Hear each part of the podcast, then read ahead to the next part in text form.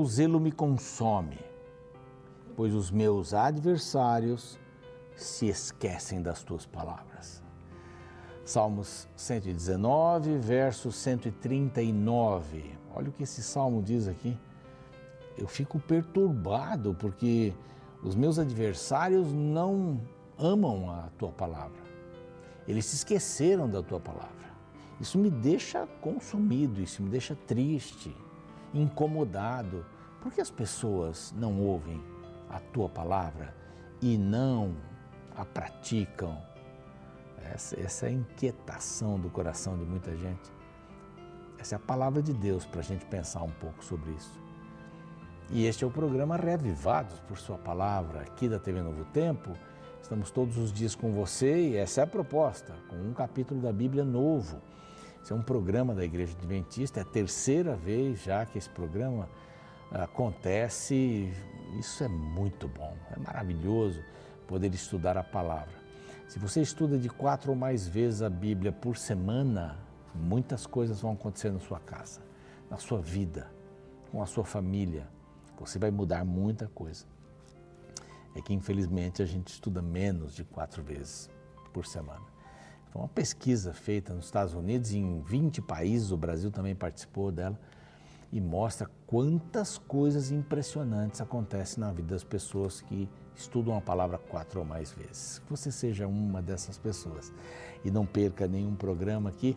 Se você perder algum programa, você já sabe que pode buscar lá no YouTube todos os capítulos já gravados aqui. Você pode buscar também no Spotify, pode buscar também no Deezer a partir de Gênesis, né? Eles entraram a partir de Gênesis, o NT Play também, temos lá todo o material e todos os dias com você aqui na TV. Se você ainda não está inscrito em nosso canal no YouTube, está perdendo, porque tem muita gente boa ali, pessoas que oram umas pelas outras. Vale a pena participar. Se inscreva no canal, clique no sininho. Aqui está o nosso canal Reavivados por Sua Palavra NT. É simples, é o nome do programa, mais NT, tudo juntinho, e você vai fazer parte desta bonita família, tá bem?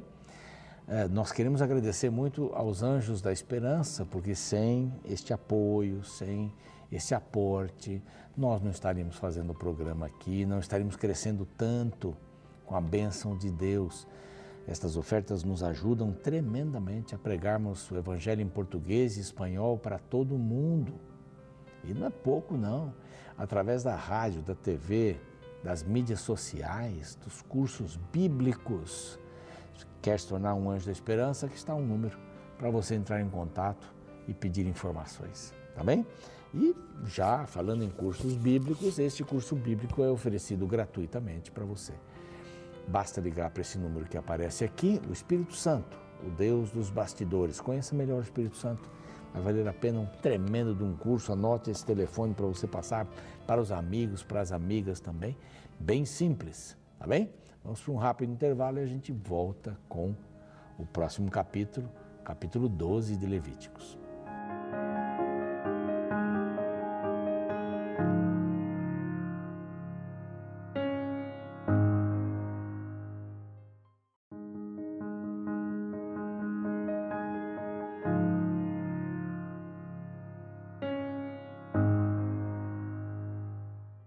Já voltamos, este é o seu programa Reavivados por Sua Palavra aqui da TV Novo Tempo e com uma novidade para você.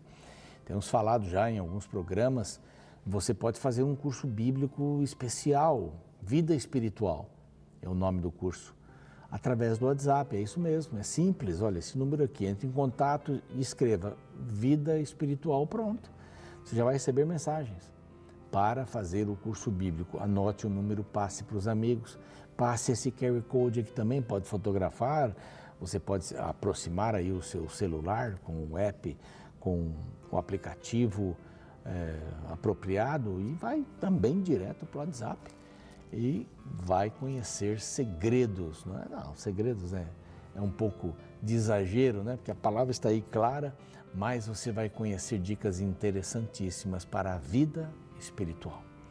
Estamos no capítulo 12 agora uma série de coisas sobre purificação, imundo, sujo, limpo e etc e tal. Começando um golinho de água.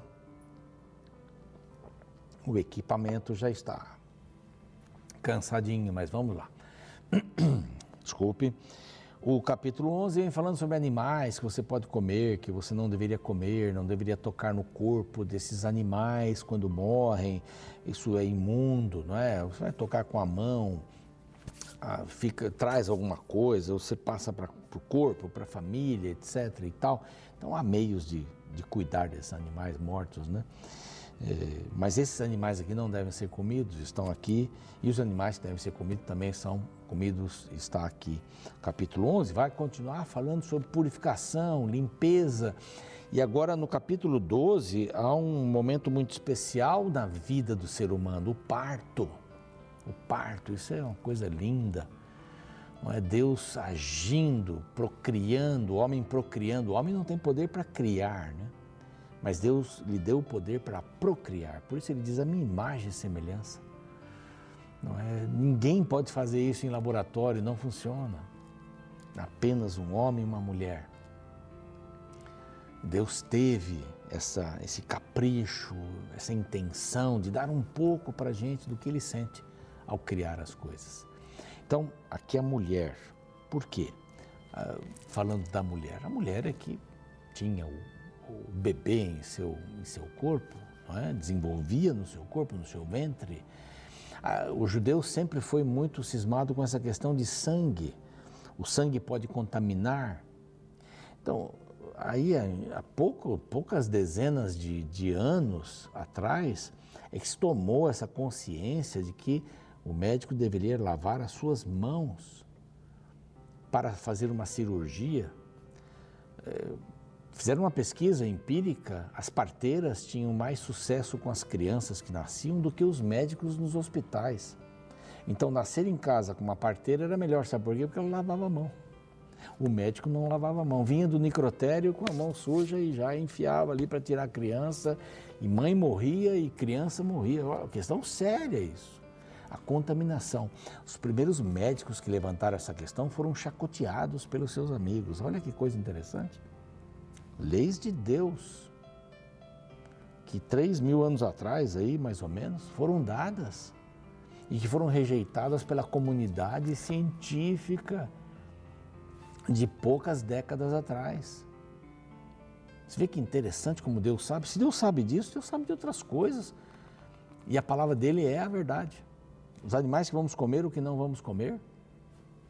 É simples. Ele já colocou na arca maior quantidade de animais limpos do que os animais imundos, esses daqui que estão nessa lista. Deus já vai dizendo, é só a gente querer ou não seguir a vontade dele. Mas aqui a mulher, o símbolo da maternidade, o nascimento do filho, mas isso envolvia, dos filhos envolvia sangue. Então, para preservar essa questão, perdia sangue. Os partos ou funcionavam ou os dois morriam. Não, não havia cesariana naquela época. A mulher ia ficando de cócaras e a criança saía. Então era assim que funcionava. Não é? Havia parteiras que eram experientes, claro, que já sabiam que se o cordão estivesse aqui, fizesse ali uma massagem, sabiam dessas coisas todas, mas o sangue era o problema. Então aqui não é a mulher grávida que tem um filho que se torna impura. Não, não é ela quem se torna impura, é o sangue que pode trazer alguma coisa para ela e para as pessoas que estão em volta. Então, nada melhor do que esse resguardo, né? A, minha avó dizia que eram 40 dias, eles não podiam fazer nada. E não, não estava muito errada, não. Não é? A mulher hoje tem lá, o que, seis meses de, de licença maternidade, é isso? A Cássia está quatro meses. A Cássia está grávida e vai ter bebê em julho, no final de julho, né? Toda aí feliz e tal animada com isso, a família também. Os pais são meus amigos e a gente está feliz também. Gravidez é uma coisa linda. Mas o problema não é a mulher, ah, você é uma impura, não, é a situação. Você tem uma pessoa que sofreu uma cirurgia muito forte, onde é que ela fica? Vai para o quarto? Vai para casa? Vai para a UTI. Como é que as pessoas entram na UTI? Eu, sabe, eu sou pastor, pastor de igreja, vou visitar pessoas até na UTI. E eu tenho que colocar em alguns lugares aquele aparato todo. Por quê? Para não transmitir nenhuma doença e para não, não também ter nenhuma doença. pode ser contagiosa, que não se conhece bem. Então, esse capítulo aqui, ele é muito mais do que a mulher, depois de tantos dias, fica impura e tal. É, nasce um menino, vai dizer aqui, o menino nasce, deixa eu ver aqui até o, o tempo, né? O menino nasce, será imunda por sete dias, diz aqui, como nos dias da sua menstruação. Menstruação tem a ver com sangue também, contato com sangue com outras pessoas com seu próprio marido, tudo isso hoje pode, hoje é bem trabalhada essa questão. Há preservativos e tudo mais. Para isso, para que não haja transmissão de nada. E aqui diz: o oitavo dia se circuncidará, circuncidará ao menino a carne do seu prepúcio. Aquela pontinha do pênis tirada, fica limpo, higienizado. Tudo é higiene. Por que o oitavo dia? Sabe por que o oitavo dia? Porque é o dia que o ser humano tem no seu organismo o maior poder de cicatrização. Isso não é maravilhoso? Deus não fez o oitavo dia para dizer, ah, no oitavo dia. Vai, não. Porque o oitavo dia é o dia que tem o maior poder de cicatrização na vida de um indivíduo. Aí pode circuncidar. Não é maravilhoso isso? É extraordinário. Então, isso acontecia. Depois disso, ficará 33 dias a purificar-se do seu sangue. Um período, vai ficar lá, deitadinha, calminha, tranquila. Mas se tiver uma menina, agora aqui vem as, as interrogações. Se tiver uma menina, ela não vai ser circuncidada, né? Mulher não é circuncidada, basta o homem ser circuncidado, ele vai ser o sacerdote da família e tudo mais será imunda por duas semanas, não uma semana só, depois que nasceu. E depois que nasceu, ela ficará 66 dias a purificar-se do seu sangue. A palavra sangue aparece várias vezes aqui. Mas por que a menina é mais impura? Tem que ficar mais tempo? Essa é a pergunta, né? E uma resposta que a gente encontra aqui é que a mulher tinha um, uma vida de trabalho muito árduo. Buscar água, a lavoura também era parte da mulher, cuidar dos filhos. Uma série, buscar água era uma, uma tarefa muito difícil. Como dizia meu filho quando era pequeno, dificílama. Era muito difícil. Então, era um período que Deus deixou para a mulher ficar mais tempo com a menina, sua companheira, para que os laços ficassem mais fortes. É um período de reclusão. Não é um perigo, não é um período de aprisionamento, mas de reclusão, vai ficar lá com a filhinha, vai brincar com a filhinha, vai ficar com ela. E os judeus reconhecem isso hoje que eu estou falando para você. Aí nasceu, e cumpridos os dias da purificação por filho ou por filha, traga ao sacerdote um cordeiro de um ano. Bom, um bebezinho, para combinar. Por holocausto e um pombinho, ou uma rolinha, para oferta do pecado. Se não podia comprar um, ou não podia ter um cordeiro, traga uma pombinha, sem problema. A porta da tenda da congregação. E aqui tem até inverso, né? Geralmente é o pombinho, é, aliás, é, é, o holocausto e a oferta pelo pecado, né? Aqui, aliás, é, é a oferta pelo pecado, depois a oferta é, o holocausto. Aqui está invertido, primeiro o holocausto, depois ah, pelo pecado. Não importa, é um momento especial. Mas se as suas posses não derem certo, traz duas rolinhas, dois pombinhos, está tudo certo. Não é? E aí a mulher fará expiação e será limpa. Está tudo certo aqui. Deus cuidando da família, Deus cuidando da mulher, Deus cuidando da, dessa situação tão linda da mulher. É um, isso aqui é uma licença maternidade maior para meninas do que para meninos são mais importantes para ter este vínculo. Né? O pai teria um vínculo maior com o filho? É provável. 33 dias, ficar com a mãe. Aí você tem a lactação, né? ou, a. Como é fala? É, o, o bebê vai beber o leite da mãe, né? Tá lá com a mamãe, pertinho. Com a menina fica mais tempo. Isso é lindo, Deus pensando nessas coisas todas essa provisão de Deus e higienização. Higiene é a palavra, limpeza, pureza. E o título geral aqui para esse livro é Santidade. Santidade tem que ver com tudo isso. Vocês saíram do Egito, sabe lá como é que essas crianças eram feitas, eram, é, nasciam.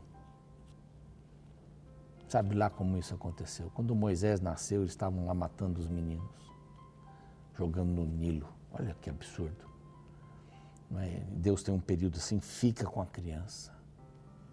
Vai cuidando da sua, da impureza, do, de vir alguma coisa para lhe tornar. A mulher está suscetível nesse momento. Ou você passar isso para frente. E por favor, termino dizendo isso. Não tem nada a ver com sexo é impuro. Nada a ver. Nada a ver. Sexo é um dom de Deus. Ele diz como deveriam fazer. Ah, mas nasce a criança, agora fica aí essa impureza. Não. Na relação sexual, existe a, a ejaculação masculina, a troca de fluidos. Não é quando isso acontece, uh, ninguém deveria tocar nos fluidos de um homem, a Bíblia já disse isso lá atrás. Mas nessa relação, os fluidos têm endereço certo, não é? Para o nascimento de uma criança. Não tem sangue envolvido aqui a não ser na primeira relação. Que pode ocorrer, a gente sabe que o ímã é flácido às vezes, às vezes ele é muito fino, mas isso acontece só. E quando acontece na, na primeira relação sexual, olha que coisa interessante. Todos os pactos com Deus têm que ter sangue, né? tem, tem sangue envolvido. A primeira relação de um casal é um pacto com Deus porque tem sangue envolvido. É um pacto com Deus. E não se liga mais para isso hoje. Você não pergunta mais. Né? O casal começa a namorar, está vivendo junto já. Está lá. Primeira relação já foi. Não tem aquele simbolismo todo de Deus está conosco, estamos fazendo um pacto de fidelidade com Ele e tem sangue. Esse é um momento muito solene não quero colocar pedras na cabeça de ninguém, né? De jeito nenhum. Mas é só o que a Bíblia vai falando. A questão da pureza. Que você e eu possamos buscar a pureza espiritual. Em todos os sentidos. Porque é a vontade de Deus. Vamos orar? Pai querido, que a tua bênção esteja sobre nós. Nós reconhecemos a nossa pequenez diante de tantos conhecimentos bíblicos, de tantas lições que este livro está nos trazendo e nos trará ainda. Nós temos certeza que o Senhor deseja que sejamos puros, puros de consciência, que possamos ter os nossos olhos controlados pelo Senhor, nossos ouvidos, nossas mãos e pés, nossa boca, que possamos andar segundo a tua vontade. E te agradecemos porque este é o teu interesse. Em nome de Jesus, amém. O programa segue, fico por aqui e amanhã o capítulo 13. Vamos falar sobre a lepra e outras coisas parecidas. Até lá. Ignaz Semmelweis, um médico húngaro no século XIX, defendeu e instituiu procedimentos antissépticos nos hospitais europeus isso mesmo, as condições antes eram tão sujas que sangue, suor, fungos e vermes proliferavam nas camas dos hospitais. Nem os médicos lavavam as mãos. O médico húngaro, também conhecido como Salvador das Mães, fez associação ao alto índice de mortes pós-parto às péssimas condições de higiene adotadas na época. Ele descobriu que o simples ato de lavar as mãos reduzia drasticamente para 1% o risco do que era chamado de a febre do parto. Apesar disso, ele não possuía argumentos científicos para explicar sua descoberta.